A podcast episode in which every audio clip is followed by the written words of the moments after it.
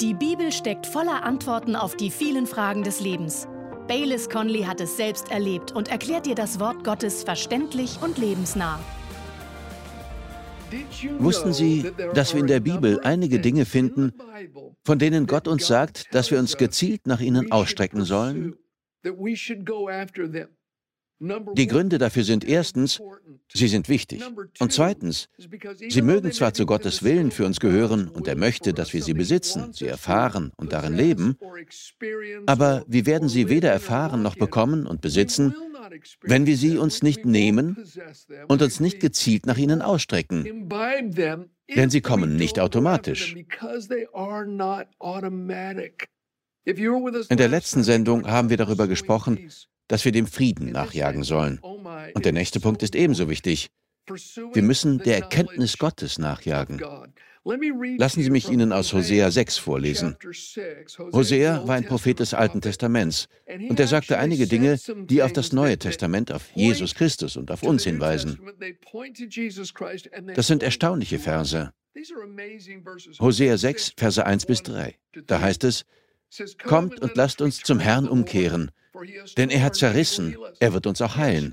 Er hat geschlagen, er wird uns auch verbinden.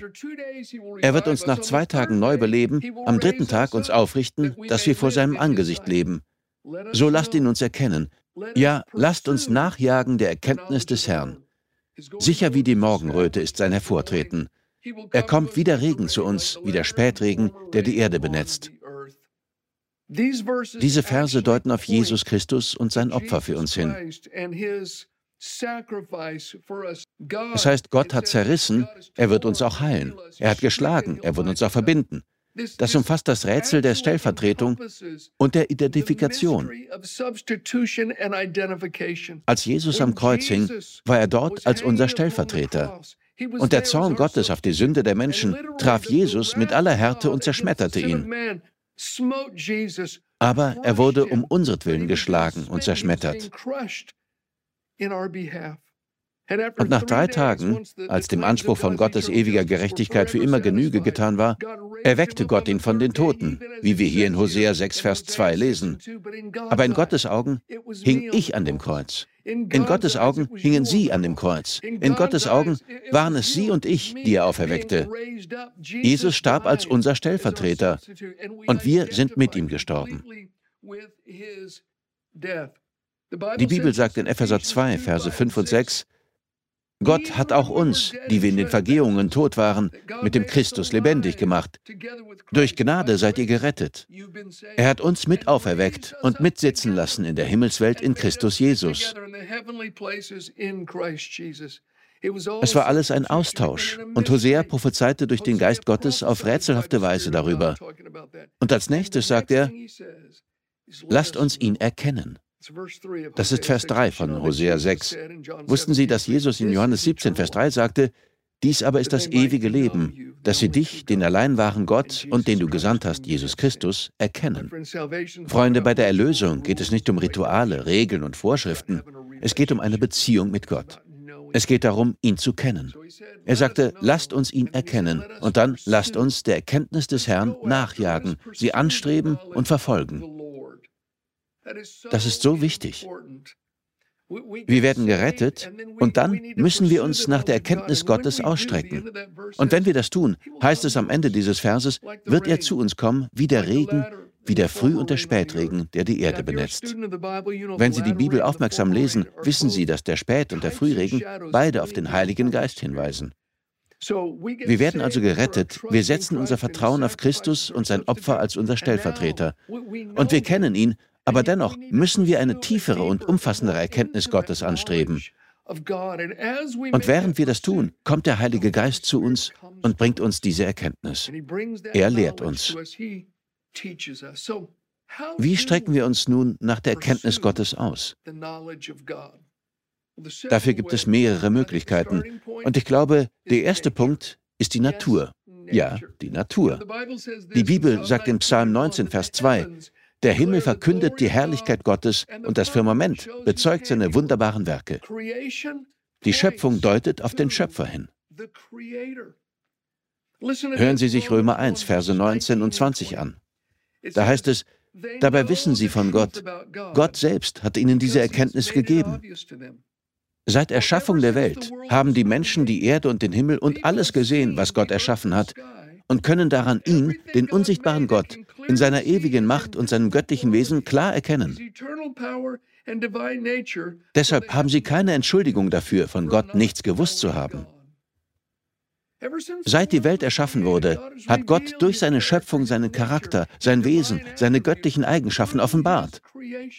Die Schöpfung spricht zu den menschlichen Herzen von Gott. Ich finde es sehr einfach, eine persönliche Verbindung zu Gott aufzunehmen, wenn ich in der Natur bin. Alles um mich herum scheint von Gott zu sprechen. Eines meiner Hobbys, oder wahrscheinlich sollte ich sagen, eine meiner Leidenschaften, ist das Freitauchen und das Speerfischen. Wenn ich den Atem anhalte und unter den Wellen des Ozeans schwimme, sehe ich Fische mit bunten Farben und denke oft, ich wusste nicht, dass diese Farbe überhaupt existiert. Man sieht Pflanzen und Geschöpfe, die einfach überwältigend sind. Sie sind nicht zufällig entstanden. Es muss einen Schöpfer geben. Ich weiß noch, wie ich einmal mit ein paar Freunden in einer abgelegenen Gegend in den Sierra Mountains in Kalifornien wandern war, als ein Gewitter aufzog. Ich kletterte auf eine Felszunge und gelangte in eine kleine Höhle, die auf einer Seite offen war. Um mich herum krachte der Donner, es blitzte und stürmte. Und ich kann Ihnen sagen, ich spürte Gottes Gegenwart. Die weltliche Kraft, die sich hier zeigte, sprach zu mir von einer größeren Kraft. Das ist keine Entschuldigung, um nicht in die Kirche zu gehen. Manche Menschen sagen, aber ich glaube nicht an die Kirche, der Himmel ist meine Kathedrale und die Bäume sind die Versammlung. Nun, ich verstehe Sie, aber die Bibel sagt, wir sollen unsere Zusammenkünfte nicht versäumen und uns umso öfter versammeln, wenn wir den Tag der Wiederkehr Christi kommen sehen. As we see the day of Christ's return approaching. Ja, es ist wahr, dass wir durch die Natur eine wichtige Erkenntnis Gottes gewinnen. Die Bibel sagt, geh zu der Ameise, beobachte die Ameise. So könnt ihr Lektionen von Gott lernen. Jesus sagte, betrachtet die Raben, betrachtet die Lilien auf dem Feld.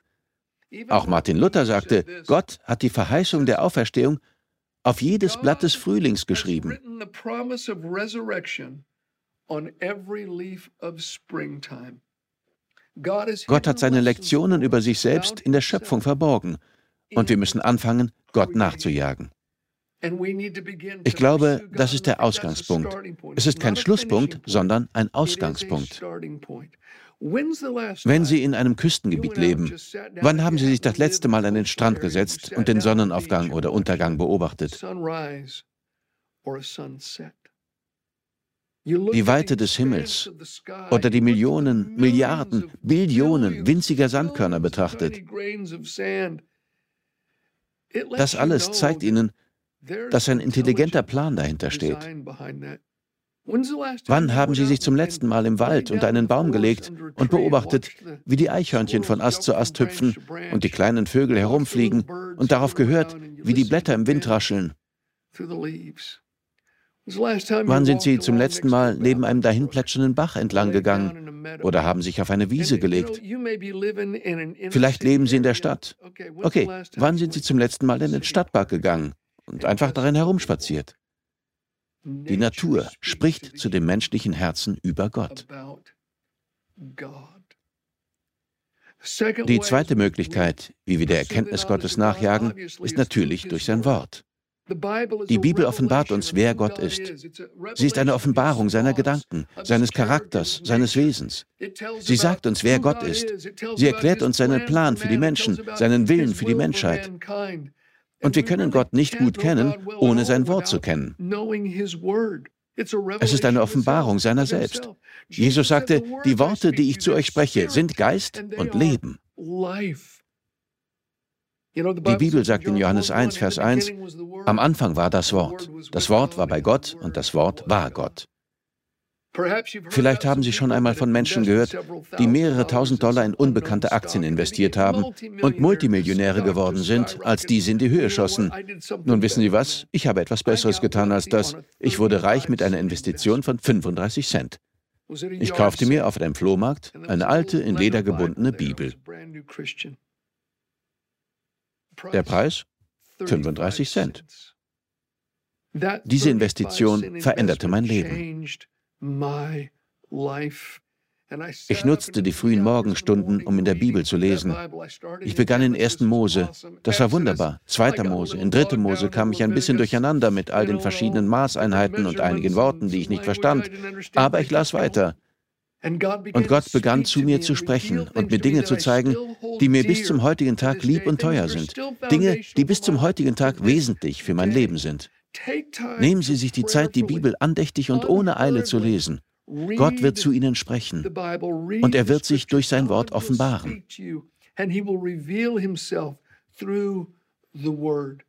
Ich habe gesagt, dass wir die Erkenntnis Gottes in der Natur finden können, aber ich habe das Gefühl, dass ich einen bestimmten Punkt nochmals betonen sollte, weil es viele Menschen gibt, die die Natur lieben. Tatsächlich ist die Natur in der heutigen Zeit für viele Menschen eine Religion geworden. Sie haben angefangen, die Schöpfung anzubeten. Aber wenn ich sage, dass wir Gott in der Natur finden und Lektionen über ihn lernen können, spreche ich nicht davon, dass wir die Natur anbeten sollten. Manche Menschen glauben, die Natur sei wichtiger als die Menschen, die auf dieser Welt leben. Nein, Freunde, die Erde wurde für die Menschen erschaffen, nicht andersherum. Ich denke nicht, dass wir die Natur anbeten sollten. Ich glaube nicht, dass Tiere wichtiger sind als Menschen. Ich glaube nicht, dass Fische wichtiger sind als Menschen. Ich glaube, wir sollten die Ressourcen, die wir auf diesem Planeten haben, gut verwalten. Aber worum es mir geht, ist, dass wir eine Offenbarung von Gottes Wesen bekommen, wenn wir uns seine Schöpfung ansehen. Ich erinnere mich noch daran, wie ich mich auf dem College mit einem jungen Mann anfreundete. Er war wahrscheinlich einer der unmoralischsten Menschen, die ich je getroffen habe. Manchmal tat er Dinge, bei denen meine anderen Freunde und ich zusammenzuckten. Wir sagten, Mann, du hast wohl überhaupt kein Gewissen. Dann wurde ich in einer kleinen Missionskirche gerettet und ging zurück zu meinen Freunden und erzählte ihnen von Jesus. Und dieser Mann, der unmoralischste der Gruppe, sagte, oh ja, ich bin in der Kirche aufgewachsen. Ich sagte, was? Er sagte, ja, aber ich gehe nicht mehr in die Kirche. Ich glaube nicht daran. Weißt du was? Wenn ich nach draußen in die Natur gehe, das ist meine Kirche. Und die Bäume sind die Versammlung. Nochmals, ich verstehe das, weil ich die Natur liebe und weiß, dass Gott durch die Natur zu uns spricht. Aber dieser Mann brach den Kontakt zu den Heiligen ab und ging hinaus an einen Ort, an dem er verwundbar war. Er war isoliert von der Kirchenfamilie, von der Herde. Wissen Sie, wie Wölfe das Schaf nennen, das als erstes die Herde verlässt? Sie nennen es Mahlzeit. Wissen Sie, was mit der ersten Banane passiert, die die Staude verlässt? Sie wird gehäutet. Er wurde isoliert. In Sprüche 18, Vers 1 heißt es, wer sich isoliert, widersetzt sich jedem klugen Urteil. Und dann wurde er getäuscht und entfernte sich immer noch weiter von Jesus. Hören Sie, vielleicht glauben Sie an Jesus. Ich will Sie ganz offen fragen, gehen Sie in eine Kirche?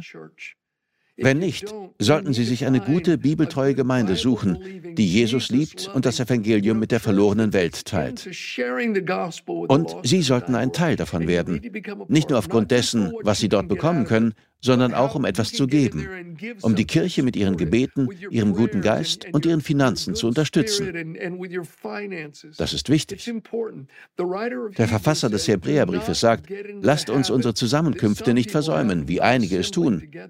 Wir müssen uns versammeln. Wir müssen uns als Kirche mehr und mehr und mehr versammeln, wenn wir sehen, dass der Tag von Christi Wiederkehr naht. Freunde, ich glaube, dass dieser Tag schon bald kommt. Die Tageszeitung liest sich in letzter Zeit wie das Buch der Offenbarung. Deshalb möchte ich Sie ermutigen, wenn Sie Christ sind, sollten Sie in eine Kirche gehen und die Gemeinschaft mit den Heiligen suchen. Wenn wir zusammen Lobpreis machen und Gottes Wort gelehrt wird, passieren Dinge, die nicht passieren, wenn wir isoliert und allein sind. Dinge, die wir nicht erfahren können, wenn wir isoliert und allein sind. Deshalb, hey, ich liebe die Natur.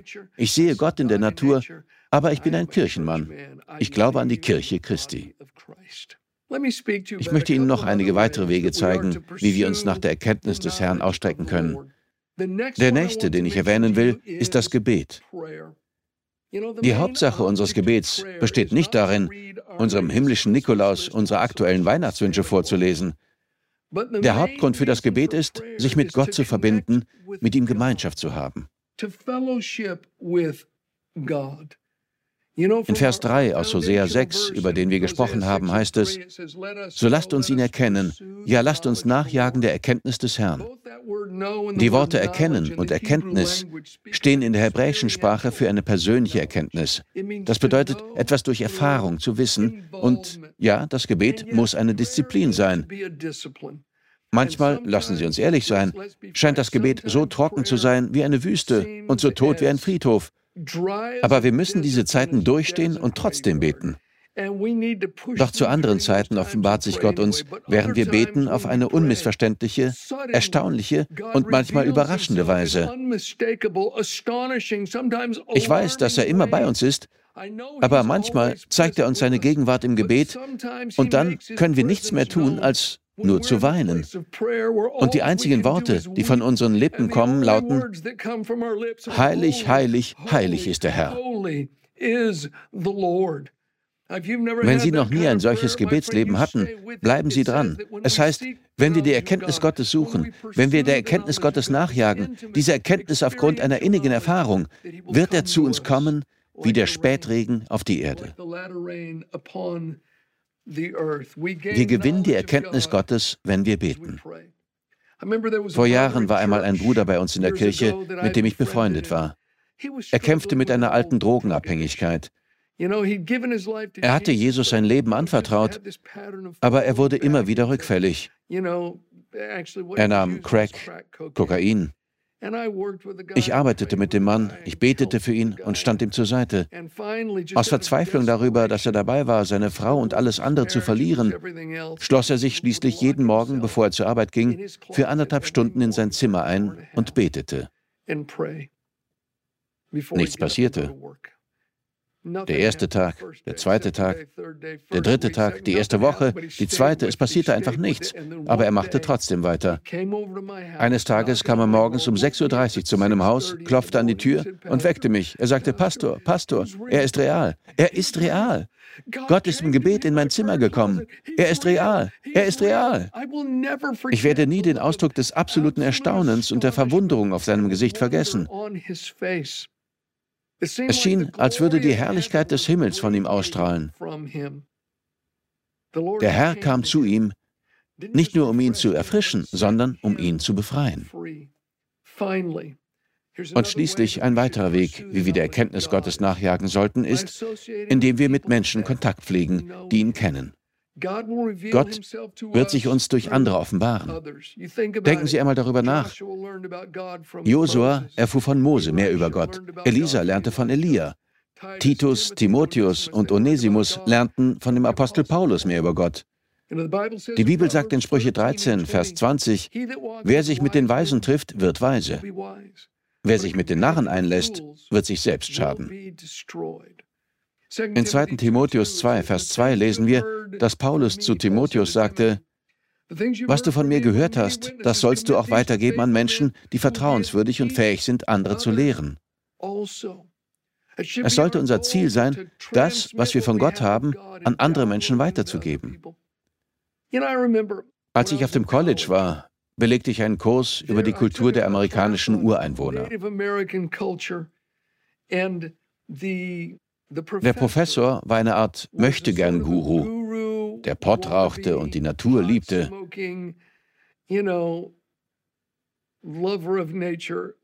Er hatte keine wirkliche Kenntnis von der Kultur der Ureinwohner. Er zeigte uns ein paar Filme und sprach über Dinge, die er in Büchern gelesen hatte. Aber ganz ehrlich, der Kurs brachte mir überhaupt nichts.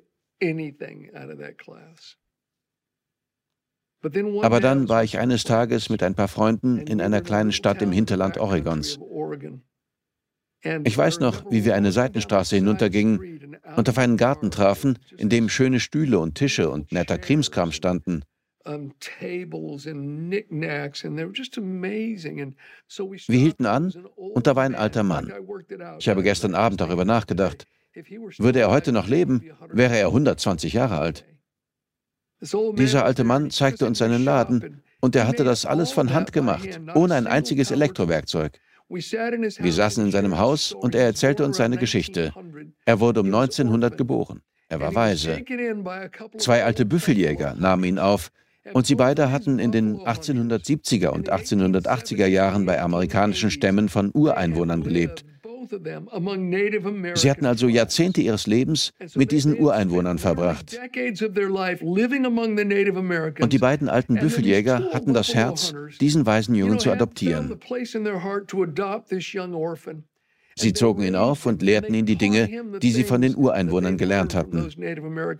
Und in diesen anderthalb Stunden, die ich dort mit diesem Mann verbrachte, lernte ich mehr als in dem gesamten Kurs des pottrauchenden Professors.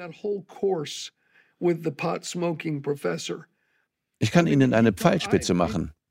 Er setzte sich hin und machte aus einem Stück Hirschgeweih, einem Stück Obsidian und einem Stück Leder. Wunderbar perfekte Pfeilspitzen. Und das in weniger als zwei Minuten. Es war erstaunlich.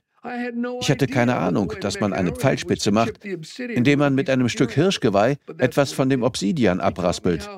Er zeigte mir, wie man mit der Kappe einer Eichel oder einem flachen Stein zwischen den Fingern einen ohrenbetäubenden Pfiff erzeugen kann, den ich noch heute beherrsche. Er gab uns Einblicke in die Hirschjagd, die die Ureinwohner in dieser Region betrieben. Seine Tipps kann ich noch heute einsetzen, wenn ich Hirsche jage. Ich lernte Dinge über die Natur, weil er sie aus seiner eigenen Erfahrung kannte. Wenn Sie jemanden finden, der mit Gott lebt, der Gott persönlich kennt, Freunde, laden Sie ihn zum Mittagessen ein, stellen Sie ihm alle Ihre Fragen und dann hören Sie zu, was er zu sagen hat.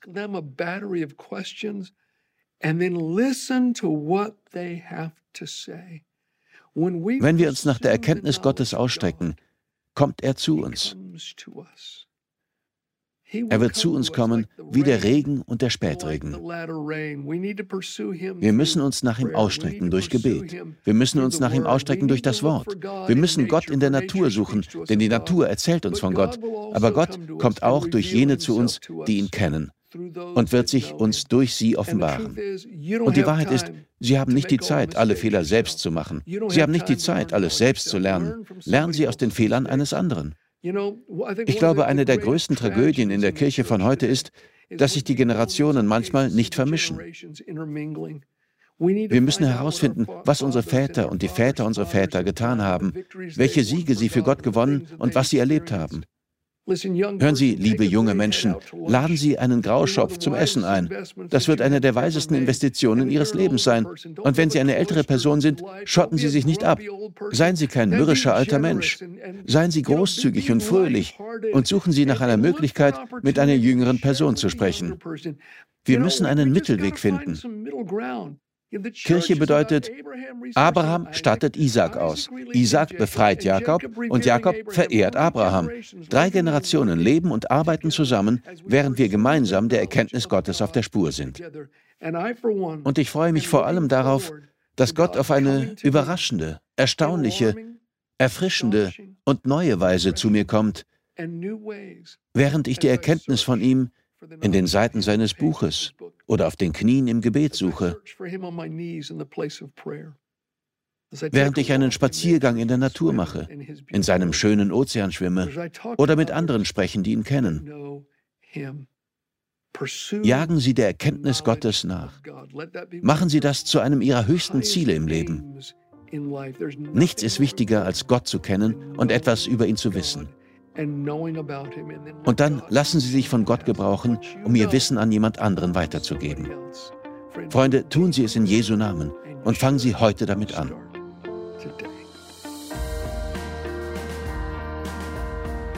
Wir danken dir fürs Zuhören. Weitere Predigten sowie eine tägliche Andacht von Baylis findest du kostenlos auf baylis-conley.de. Gott segne dich.